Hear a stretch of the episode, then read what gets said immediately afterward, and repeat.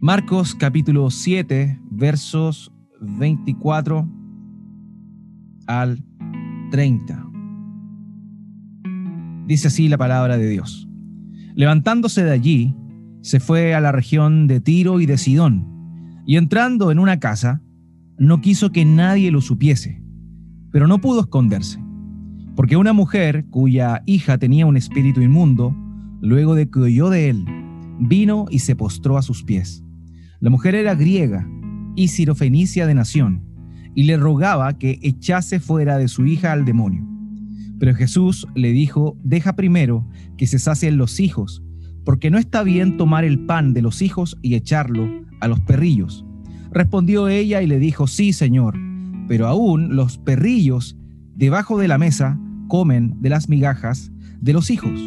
Entonces le dijo, por esta palabra, ve, el demonio ha salido de tu hija. Y cuando llegó a ella a su casa, halló que el demonio había salido y a la hija acostada en la cama. Una de las cosas que más me ha impactado en estos años que llevo sirviendo al Señor y desde el momento en que le conocí fue cómo es que personas, ver cómo es que personas moralmente buenas, éticamente correctas, eh, estando muy cerca de la verdad, están verdaderamente lejos en sus corazones de ella. Ver cómo se autojustifican porque tienen devoción, porque creen en Dios a su manera. Pero también he visto a lo largo de los años cómo es que personas que realmente, no teniendo ningún ningún mérito en sus vidas, han sido transformadas en hijos de Dios. Han sido alcanzados por la gracia de Dios. Y la verdad es que eso no, deja de llenarme de gozo y de asombro. Eh, la verdad es que he podido ver con mis ojos cómo comunistas se han convertido a Cristo. Ver cómo alcohólicos se han convertido a Cristo. Ver cómo hombres mujeriegos y dados a la fiesta se han convertido a Cristo y la verdad es que no deja de asombrar cómo es que nuestro Señor Jesucristo vino a llamar a pecadores al arrepentimiento. Todo aquel que se considera justo, todo aquel que se considera bueno por naturaleza, no está cerca de Dios, todo lo contrario, se encuentra completamente perdido y alejado de Él. Mientras que todo aquel que se da cuenta de su condición, no porque sea más inteligente, sino porque Dios en su misericordia le hace ver esa realidad, es aquel que se acerca a Dios. Y la semana pasada estuvimos hablando, nos estuvimos hablando de los fariseos, viendo cómo es que ellos le daban valor a sus tradiciones, viendo cómo que ellos, como eran hipócritas y legalistas en sus razonamientos, eh, se alejaban más y más de Dios, creyendo estar cerca. Pero en la sección que vamos a leer hoy veremos todo lo contrario. Veremos cómo una mujer, una persona que no tenía nada que ver eh, exteriormente con Dios, se vuelve al Señor Jesucristo y alcanza de su mano misericordia. Todo esto que acabamos de ver nos sugiere que Dios tiene misericordia de todo tipo de personas, todo tipo de personas, y que lo exterior en un principio no importa, porque Dios, de acuerdo a lo que vimos la semana pasada, es quien convierte lo de adentro para que haya luego un cambio externo. No olvidemos que lo que contamina al hombre no es lo que entra en el hombre, sino que lo que contamina al hombre es lo que sale de él. De su corazón provienen todas las maldades. Los fariseos, los religiosos de la época, los religiosos de hoy, creen que por intermedio de sus acciones externas pueden agradar a Dios sin considerar sus propios corazones. Pero esta mañana veremos en contraposición a eso cómo es que una mujer totalmente ajena a las promesas de Dios alcanza la misericordia de nuestro Señor Jesucristo. Luego de que el Señor tuvo esta interacción con estas personas, con estos fariseos, con estos legalistas, Él decide salir del lugar a un lugar desierto, a un lugar donde estuviera tranquilo, a un lugar donde no estuviesen estas personas que lo acababan de confrontar o que acababan de tener un conflicto con él. Él quería descansar un poco, él quería salir de la rutina y para eso toma una decisión. Se va de la región de Galilea y llega a la región de Tiro y de Sidón. Esta, este lugar era un lugar extranjero, era un lugar como le llaman los judíos gentil, Gentil significa extranjero que no corresponde a la nación de Israel y que por ende creen en otros dioses. Esa era la tierra a la cual ahora nuestro Señor Jesucristo se dirige. Este lugar donde Él fue era una nación que había sido enemigo del pueblo de Dios, la región de Tiro. Aparte, había sido cuna de una de las reinas más malvadas de la historia de Israel, la, reina Jezabel, esposa de Acab. Este pueblo, esta región, esta zona a la cual el Señor Jesucristo visita, había sido condenada en el pasado por Dios. Ellos tenían un culto a la diosa Astoret, una diosa pagana de la fertilidad. Pero el Señor Jesucristo, dando un indicio de lo que sería el ministerio del Evangelio, del reino de Dios, visita esta tierra extranjera con el fin de descansar, pero sabemos que nada está ajeno a la voluntad de nuestro Señor. Y allí es donde bien se encuentra con esta mujer. Este pueblo, Tiro, Sidón, esta región, Fenicia, como se le conoce también, era un pueblo de gente perversa, era un pueblo de gente alejada de Dios, que no consideraba a Dios y que Dios había condenado en el pasado. Zacarías capítulo 9, versículo 2 al 3. La escritura dice, y condena precisamente a estas tierras. También Hamat será comprendida en el territorio de este.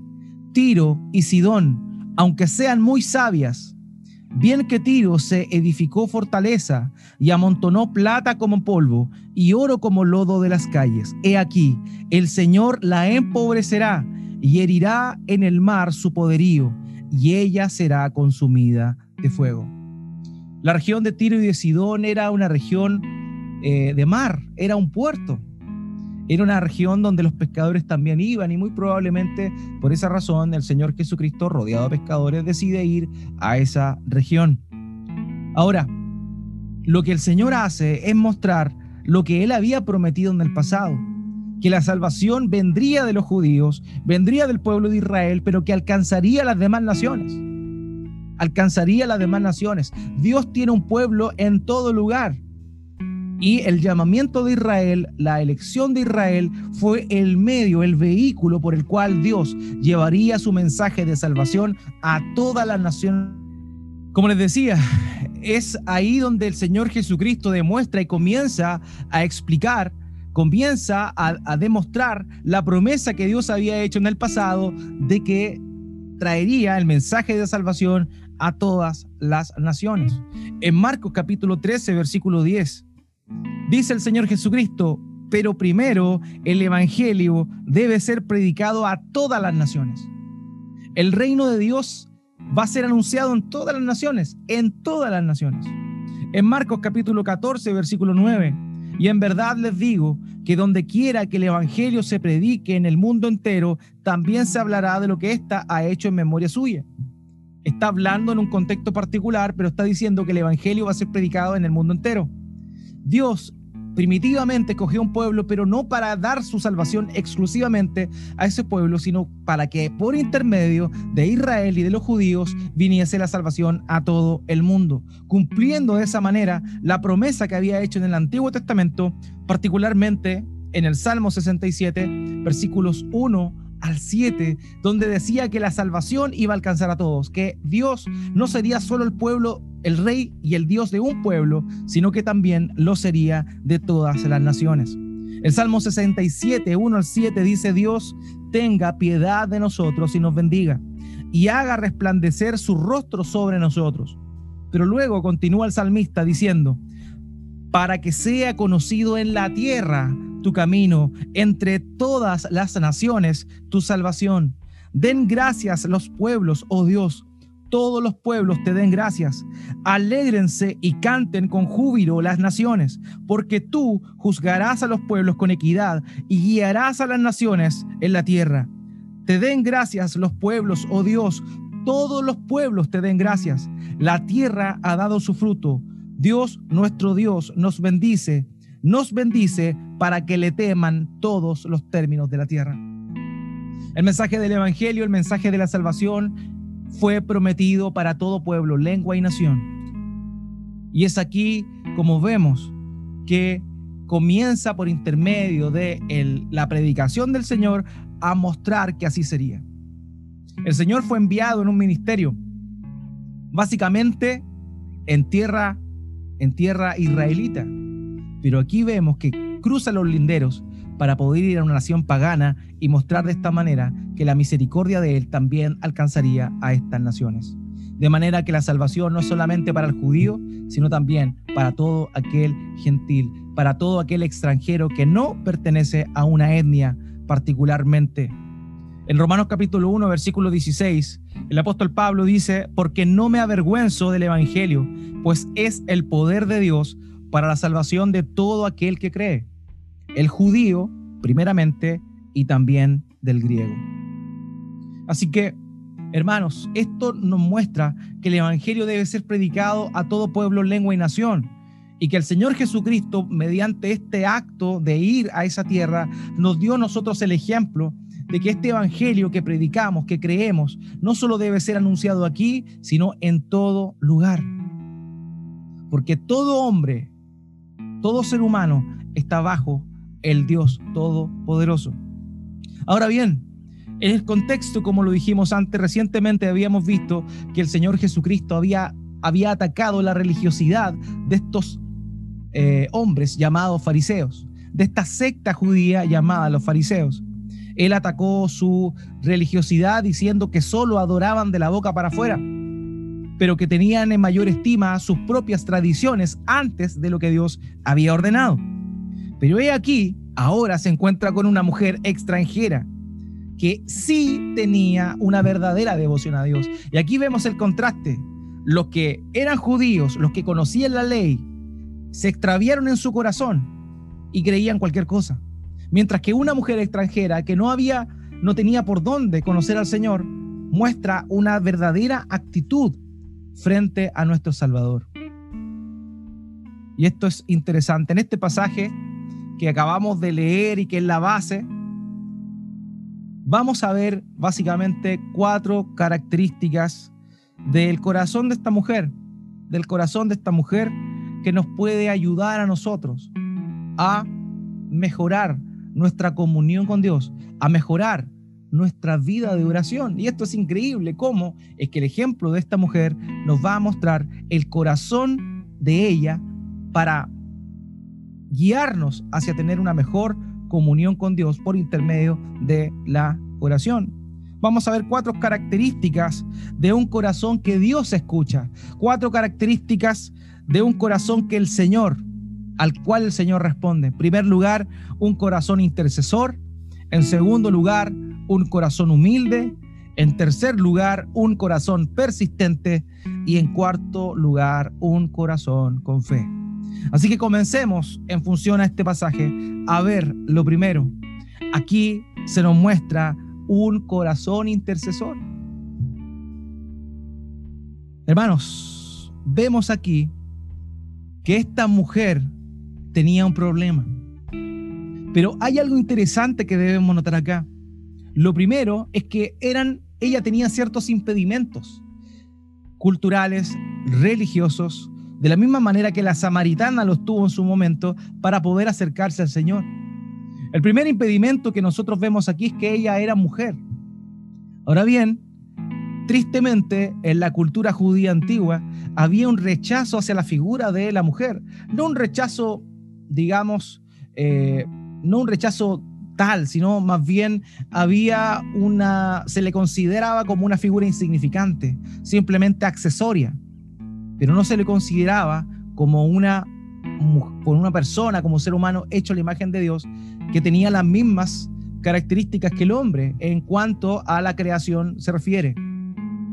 Ciertamente el hombre y la mujer son distintos por diseño, cumplen un rol distinto de acuerdo a la creación de Dios, pero ante los ojos de Dios, tanto el hombre como la mujer fueron creados a su imagen. Tristemente, la antigua tradición no lo veía así. La tradición judía eh, despreciaba a la mujer, no le daba el valor que ésta verdaderamente tenía. La consideraba insignificante. Así que vemos el primer impedimento, era mujer. Ahora bien, por si eso fuera poco, era gentil, era una mujer extranjera, era una mujer extranjera que mucho menos podría alcanzar la misericordia de Dios a la vista de los religiosos de ese tiempo. Aparte, no olvidemos que los judíos aborrecían a quienes no eran de su nación. Ellos lo aborrecían. Aparte de esto, en ese tiempo, estamos hablando del, del tiempo del segundo templo, la tradición judía inspirada en un libro eh, apócrifo denominado el libro de los jubileos, exacerbaba la separación y la aversión que un judío debía tener con los extranjeros. Es decir, el, eh, el, racismo en ese tiempo era muy fuerte, muy fuerte. Y esta mujer era extranjera y sin embargo se acerca al Señor Jesucristo. Con todo, vemos que esta era una madre, una madre que ve en el Señor y acude al Señor para interceder por su hija. Su hija estaba endemoniada. Su hija estaba endemoniada, un cuadro muy común en el relato del Evangelio.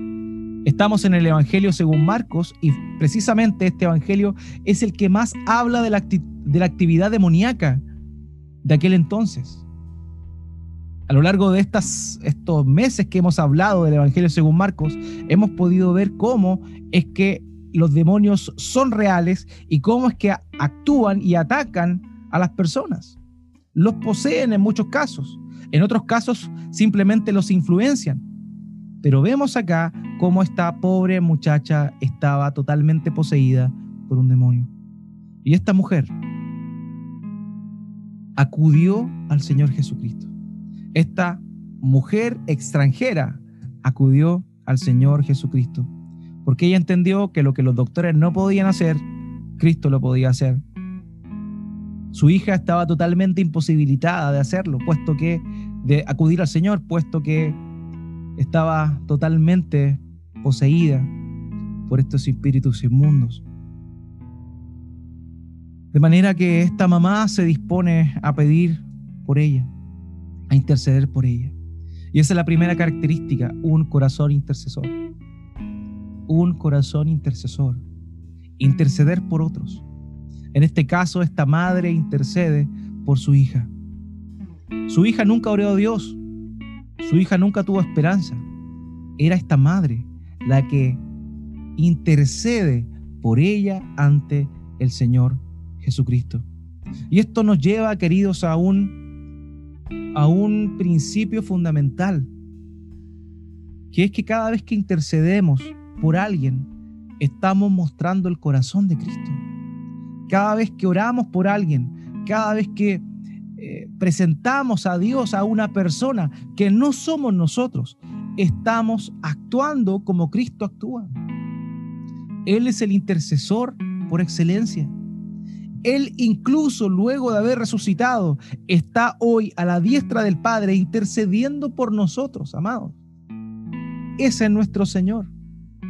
Y esta mujer gentil, esta mujer que no conocía a Dios, que probablemente, o sea, no conocía a Dios antes, que probablemente creció en una cultura pagana, adorando a una diosa de la fertilidad, ahora se dirige verdaderamente al único Dios verdadero por intermedio de nuestro Señor Jesucristo y va donde Él e intercede por su hija. Y eso nos muestra algo. Hermanos, ¿quieres ser como Cristo? Hermana, ¿quieres ser como Cristo? Entonces intercede por otros, porque justamente eso es lo que Él hizo por nosotros. Interceder. Interceder. La intercesión se define como una súplica en favor a los demás como la intención, la intercesión, perdón, presupone sufrir con los que sufren, llorar con los que lloran y tomar como si fueran nuestros los dolores ajenos. Es decirle a Dios que nos preocupa el sufrimiento del prójimo. Eso es interceder. Pero la verdad es que estamos tristemente tan ensimismados que nuestra mirada no alcanza a ver al que está al lado. Muchas veces nuestras oraciones están simplemente enfocadas en nuestras propias necesidades, lo cual no está mal, está bien que ores por tus necesidades. Lo malo es que no ores por las necesidades de otros. Eso está mal, porque nunca te pareces más a Cristo que cuando estás intercediendo por los demás delante de Él. Queridos, realmente tenemos el corazón de esta mujer, un corazón intercesor, un corazón que ve el sufrimiento en otra persona y acude al Señor para mediar, para ser un medio entre esa persona necesitada y Dios. Hermanos, ¿cuánto oramos por los pecadores? ¿Cuánto oramos por las personas que no conocen a Cristo? Todos somos pecadores sin duda, pero ¿cuántas veces oramos por las personas que no conocen a Cristo? En la oración del viernes se nos tiene que recordar que oremos por las dos personas porque si no, no lo oramos, no lo hacemos. Se nos olvida. ¿Tenemos un corazón de intercedor, de intercesor, perdón? No. Muchas veces no lo tenemos. Estamos ensimismados, estamos viendo nuestras propias necesidades, pero no miramos para el lado para ver las necesidades de otros. Es necesario. Y el Señor alaba a esta mujer posteriormente porque reconoce en ella un corazón intercesor. Hermanos, la oración puede lograr mucho. La oración por tu vida, pero también la oración por los demás. Y esta mujer intercedió en este momento por su hija. Y esto nos enseña una lección a nosotros también, quienes somos padres. Hermanos, oramos por nuestros hijos. Presentamos al Señor a nuestros hijos en nuestra oración personal. Aquellos que están pasando por dificultades, oramos por nuestros hijos en esa condición. O aquellos que son pequeños tal vez, oramos al Señor para entregárselos a Él y que nos ayude a guiarles en el camino del Señor. Esa es una gran lección que nos muestra esta mujer gentil, una mujer que no conocía al Dios único y verdadero, pero que reconoce en el Señor a Dios y que acude a Él para hacer lo que aquellos que conocían la ley de Dios no hacían. No olvidemos, el Señor criticó a los religiosos, a los fariseos, porque invalidaban el mandamiento de honrar al Padre y a la Madre. Mientras que esta mujer, que no conocía la ley de Dios, honraba a Dios intercediendo por su hija, pidiendo por su hija. El obispo Ryle dijo en función a esto de orar por los hijos lo siguiente. Los padres y las madres deben recordar de manera especial el caso de esta mujer. No pueden dar a sus hijos nuevos corazones, pero pueden darles una educación cristiana y mostrarles el camino de la verdad. Pero no pueden otorgarles una voluntad de escoger el servicio a Cristo y una mente que ame a Dios.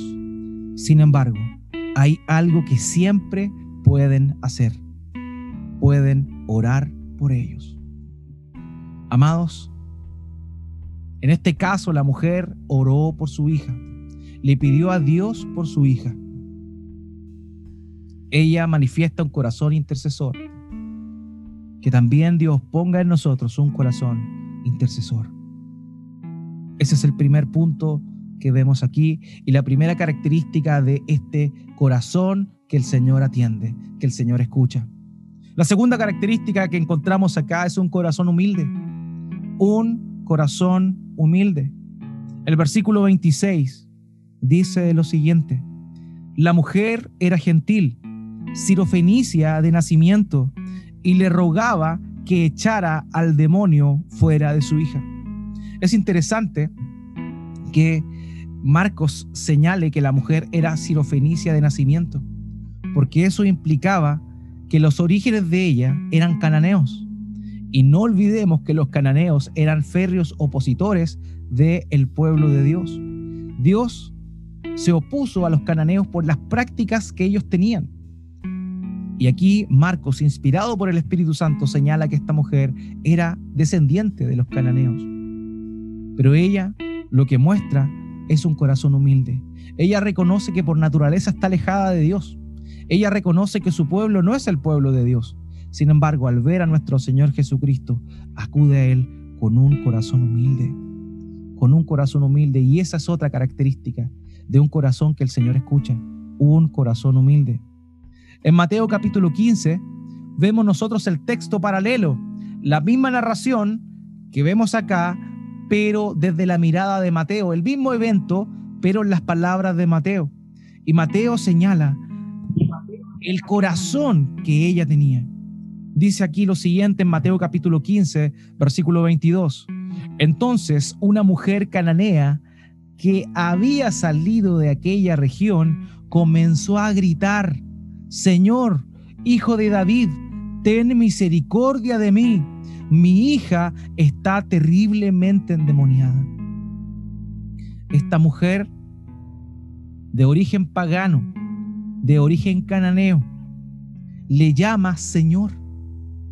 Y Señor no es un término común para referirse a una persona. Señor es la palabra griega que se empleaba para referirse al César, al dueño, al amo. Y ella trata al Señor Jesucristo como Señor. Y también lo reconoce como el Mesías, una mujer que no conocía a Dios, una mujer que no había crecido en la cultura ni en la religiosidad de los israelitas, sabía que aquel que estaba ahí era el hijo de David, el Mesías. Ella lo reconoció como el Mesías. Ella se humilló, siendo pagana, se humilló y reconoció al Mesías. Ten misericordia de mí ten misericordia de mí. Las personas que llaman Señor a nuestro Señor Jesucristo en el Nuevo Testamento son muy pocas. Muy pocas, la verdad. Esa expresión, por ejemplo, la utiliza el leproso de Mateo capítulo 8. Un leproso le llama Señor a nuestro Señor Jesucristo. El centurión también, que tenía a su criado enfermo, también le llama Señor. Otro gentil cuando sus discípulos estuvieron en apuros, y lo vimos hace algunas semanas atrás, cuando la tormenta venía, ellos dijeron, Señor, ten cuidado que perecemos, que morimos. Ahí también ellos acuden al Señor Jesucristo y le llaman Señor. Pedro también en ocasiones le llamó Señor. Pero vemos aquí a esta mujer, a esta mujer humilde, reconociendo al Señor como Señor. Un autor dijo lo siguiente, la historia de esta mujer gentil es un magnífico ejemplo del hecho de que la verdadera fe salvadora renuncia a los ídolos, abandona el orgullo y de modo reverente y persistente suplica misericordia y gracia divina. Hermanos queridos, cuando busques a Dios, cuando pidas a Dios, hazlo de una manera humilde como esta mujer. Reconócelo como Señor como el dueño, como el amo de tu vida y no de la boca para afuera. Porque el Señor Jesucristo también dijo que en el día del juicio muchas personas le iban a llamar Señor, Señor, pero que Él iba a decir que no los conocía. Porque no se trata tan solo con decirle Señor, se trata con creer que Él realmente es el dueño de tu vida. Y en este caso, esta mujer le llamó Señor y creyó en Él, humillándose siendo mujer, atreviéndose, siendo extranjera y reconociendo que era una descendiente del pueblo enemigo de Dios. Hermano, nuestra oración debe ser humilde. Nuestra búsqueda de Él debe ser humilde. Debemos acudir al Señor de una manera humilde. Edward Bounds dijo lo siguiente, la oración significa estar con Dios hasta llegar a ser como Él. La oración nos hace hombres piadosos y nos da la mente de Cristo, la mente de humildad, de rendición de uno mismo, del servicio, de la piedad y de la oración. Si realmente oramos, llegaremos a ser más como Dios, o de lo contrario, vamos a dejar de orar. Eso fue lo que este hermano señaló. Queridos, cuando nos acerquemos a Dios en oración, hagámoslo con humildad, con humildad. Salmo 51, verso 17, el Señor dice, los sacrificios de Dios son el espíritu quebrantado. Al corazón contrito y humillado no despreciarás tú, oh Dios. Y así fue como esta mujer se acercó al Señor Jesucristo y le pidió de una manera humilde. Amados, también nosotros debemos hacerlo así. Porque el corazón contrito y humillado el Señor no va a despreciar. Y esa es la segunda característica de un corazón que el Señor oye. Un corazón humillado. Un corazón humillado. Y ahí ya tenemos dos características. Un corazón intercesor y un corazón humillado. Pero a ello se añade un tercer elemento, una tercera característica que vemos en esta mujer, un corazón persistente. En Mateo capítulo 15, versículo 23, Mateo dice, pero él no le contestó nada. Y acercándose sus discípulos, le rogaban, diciendo, atiéndela porque viene gritando tras de nosotros. O sea, fíjese que los mismos discípulos les causó escosor el hecho de ver que esta mujer seguía, insistía y no dejaba de gritar. Ella era persistente. No se quedó solamente en la petición, no hizo la petición una sola vez, sino que la hizo muchas veces. Insistentemente le pidió al Señor, persistentemente le pidió al Señor. Y el Señor en un momento no le contestó nada.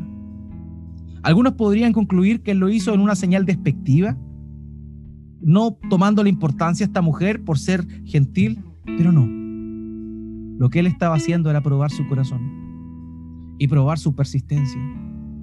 Y esta mujer no falló, siguió insistiendo. Querido, muchas veces oramos al Señor y no vemos una respuesta pronta.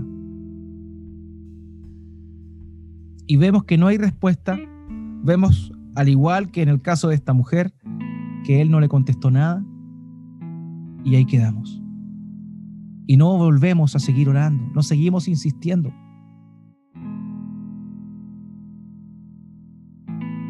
Pero el Señor no cayó para que ella se fuera.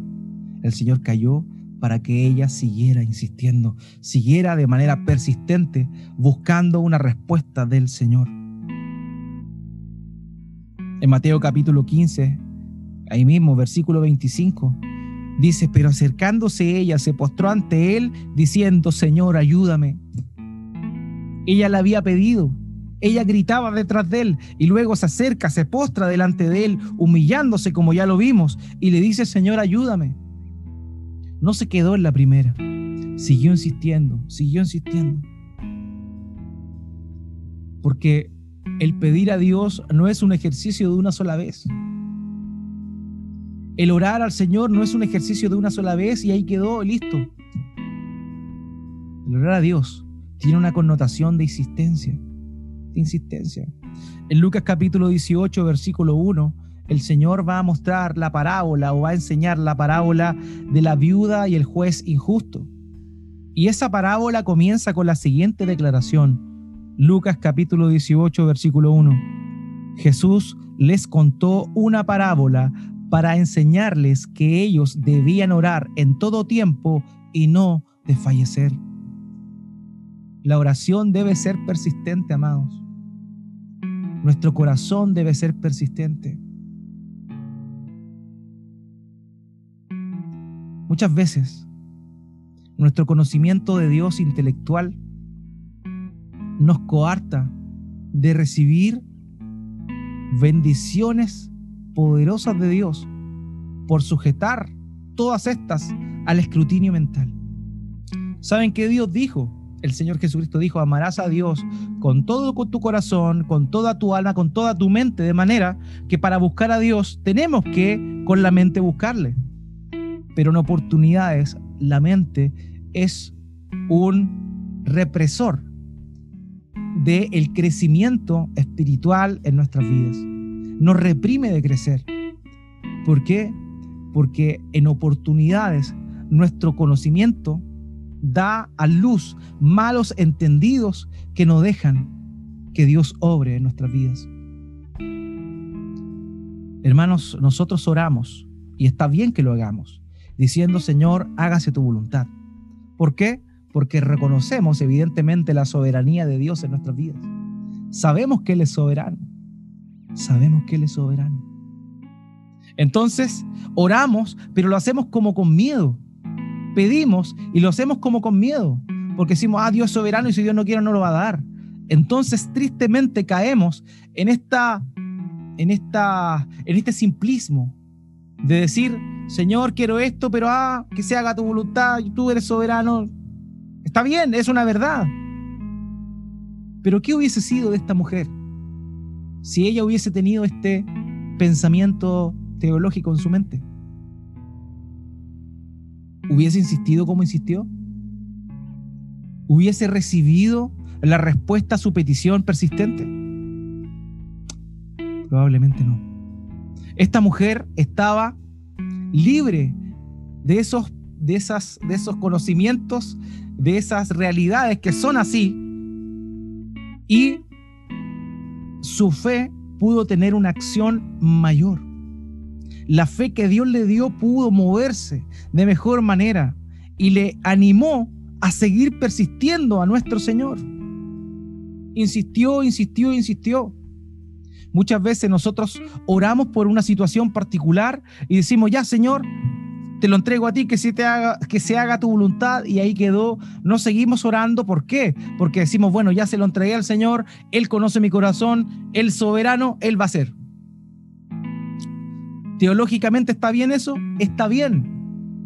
Pero en la práctica tuya como cristiano no está bien. Porque Dios te llama a ti y a mí a ser persistente en la oración. A ser persistente en la oración. A insistir. ¿Por qué oraba Daniel? Daniel oraba tres veces al día, abriendo las ventanas de su alcoba, apuntando hacia el lugar donde en algún momento había estado el templo de Dios. ¿Y por qué oraba? Para que Dios liberara a su pueblo. Esa era la razón de su oración. Para que Dios cumpliera su palabra y liberara a su pueblo. ¿Cuántas veces oraba Daniel al día? Por eso, tres veces al día. Él era insistente, él era persistente. Vemos otros ejemplos en las escrituras de parábolas que el Señor Jesucristo muestra con respecto a un amigo que inoportunamente va de noche a otro amigo a pedirle pan para atender a su visita. Y el Señor dice que ese hombre era persistente y por cuanto fue inoportuno y persistente, este amigo le dio el pan que él pedía. Hermano, la persistencia está ligada a un corazón que Dios escucha. No nos quedemos solamente con una petición, sigamos insistiendo hasta que veamos la gloria de Dios. Su voluntad se va a hacer, pero tú insiste, insiste, insiste hasta que el Señor te convenza de lo contrario. Pero mientras, insiste. Cuando el Señor te convenza que algo no te lo va a dar, ahí para. Pero tú insiste, insiste. Si tú quieres ver la salvación en tus padres, insiste. Si tú quieres ver que tus hijos sean salvos, insiste. Si tú quieres ver que tus amigos conozcan a Cristo, insiste. Sé persistente. La persistencia es una característica de un corazón que el Señor escucha. Ahora bien, para probar el corazón de esta mujer, el Señor muestra una pequeña eh, ilustración. En el versículo 27 y 28 de Marcos dice lo siguiente. Y Jesús les decía, deja que primero los hijos se sacien, pues no está bien tomar el pan de los hijos y echarlo a los perrillos. Es cierto, Señor, le dijo ella, pero aún los perrillos debajo de la mesa comen las migajas de los hijos. Ahora bien, muchos han entendido que con esta ilustración el Señor estaba tratando a los gentiles como perros, de la misma manera que los trataban los judíos religiosos. Pero lo cierto es que esto no es así. El Señor simplemente está empleando una figura para darle a entender a esta mujer que la prioridad de su ministerio era las ovejas perdidas de la casa de Israel. El Señor en su ministerio público había sido mandado a llamar a su pueblo, a Israel. Pero esta mujer, que era gentil, le ruega, le pide al Señor y el Señor le dice, no, no está bien darle el alimento de los hijos a los perrillos. Ahora algunos piensan que tratarlos de perro era ofensivo, pero en realidad en el Nuevo Testamento hay dos palabras para referirse a los perros. Una es despectiva y la otra es cariñosa. Habían dos tipos de perros, de acuerdo a la escritura. Un perro que eran estos carroñeros, estos perros salvajes. Pero en, esta en este caso, la palabra perrillo empleada aquí no se está refiriendo a ese perro. Se está refiriendo a una mascota pequeña, a un perro doméstico. Entonces, muy cariñosamente, el Señor le dice, ¿está bien que el pan de los hijos se, se lo dé a la mascota de la casa? Esa es la idea. Pero la mujer le dice, aún los perrillos, o sea, las mascotas de la casa, de debajo de la mesa comen las migajas de los hijos. Lo que esta mujer no sabía es que con esta ilustración, nuestro Señor Jesucristo estaba diciendo que ella iba a pasar de ser un perrillo a ser una hija de la casa, recibiendo la provisión dada por él. El Señor le dice, primero tengo que preocuparme de mi pueblo y luego de los extranjeros. Pero en realidad, Él quería seguir probando su corazón. Y ella responde de una manera increíble, humilde, pese a que le llamó como una mascota, ella responde humildemente e insiste en su petición. De cierto, aún los perrillos de debajo de la mesa comen las migajas de los hijos. Eso nos muestra a esta mujer y nos muestra su última característica. Ella tenía un corazón con fe.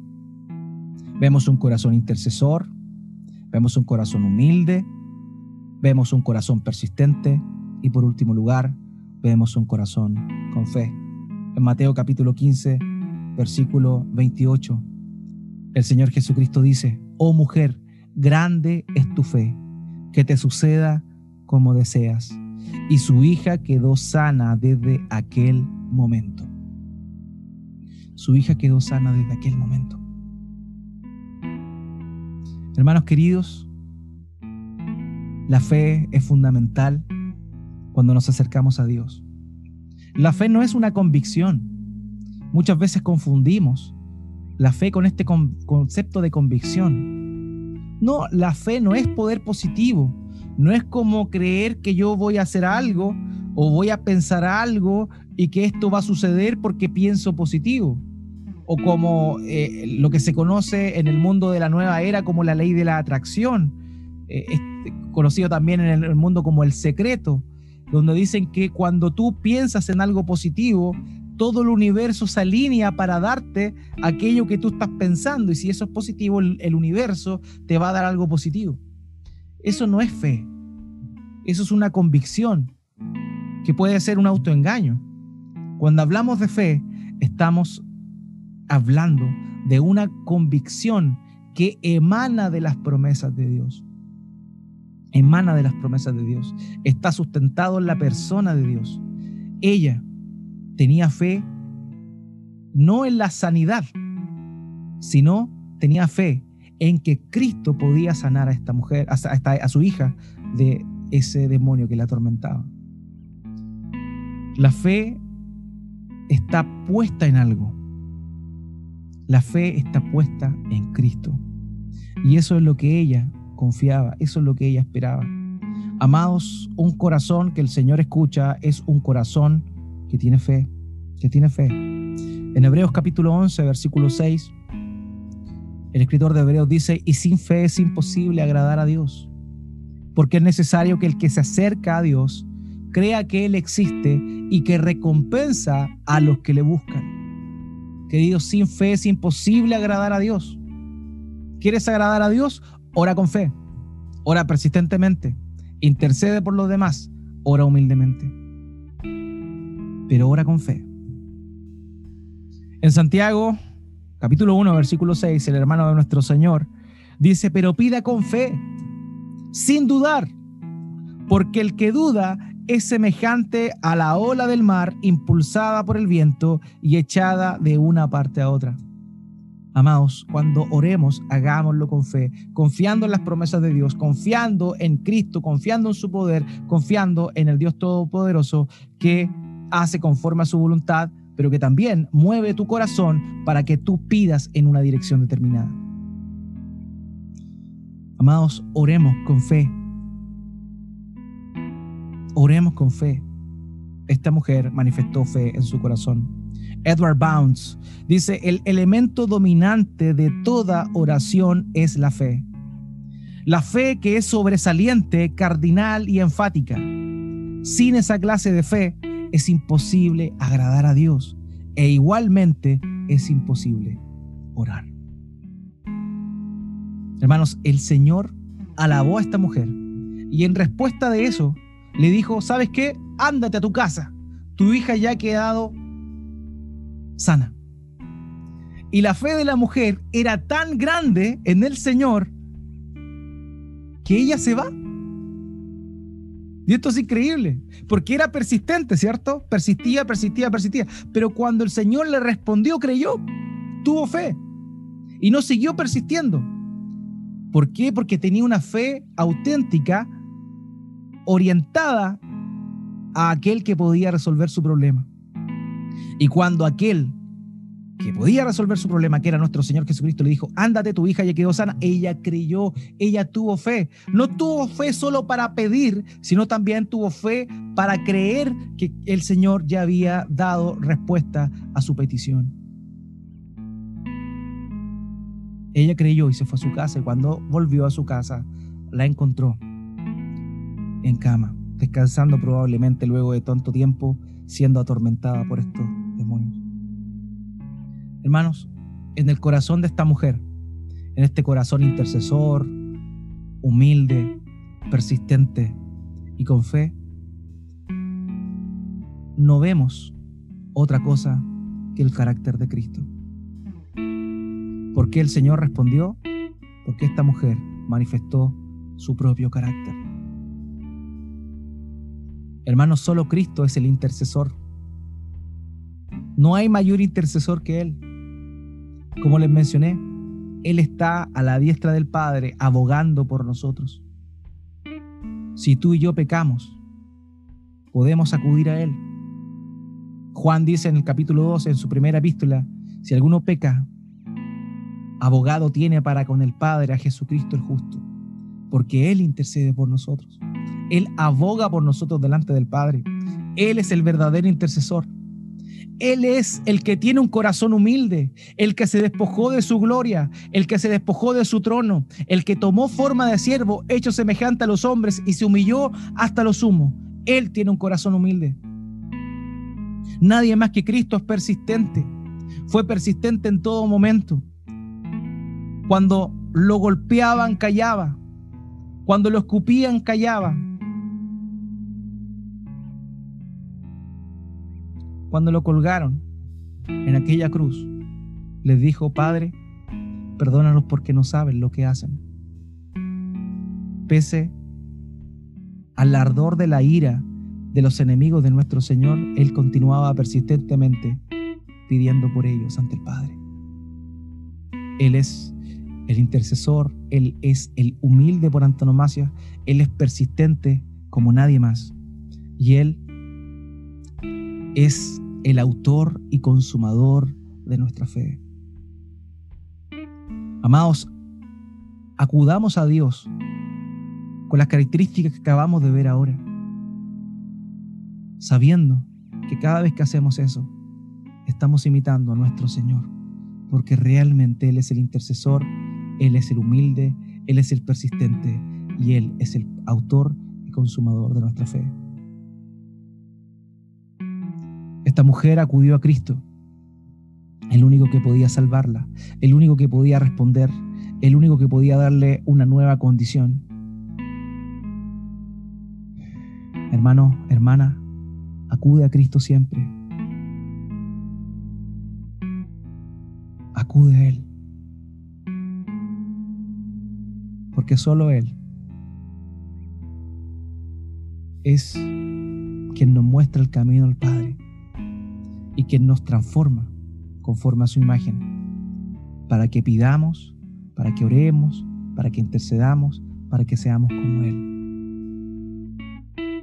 Que Dios nos ayude, amados, a buscar a Cristo, a mirar a esa cruz y querer ser como Él. A mirar esa cruz y ser agradecido de lo que Él hizo por nosotros. Que el Señor nos bendiga. Oremos a Él.